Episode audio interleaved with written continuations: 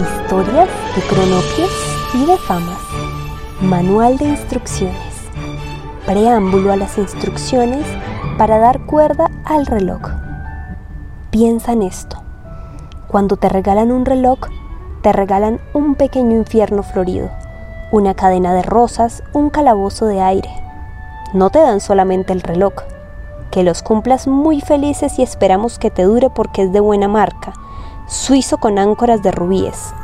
No te regalan solamente ese menudo picapedrero que te atarás a la muñeca y pasearás contigo.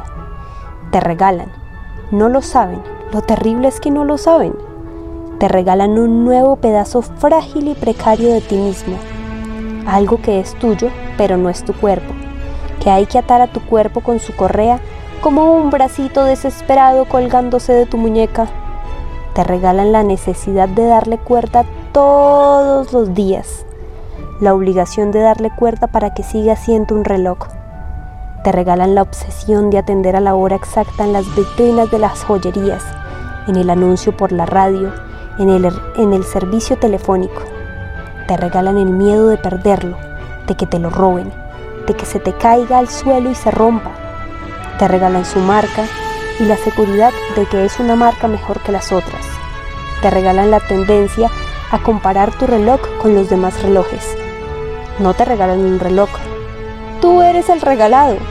A ti te ofrecen para el cumpleaños del reloj.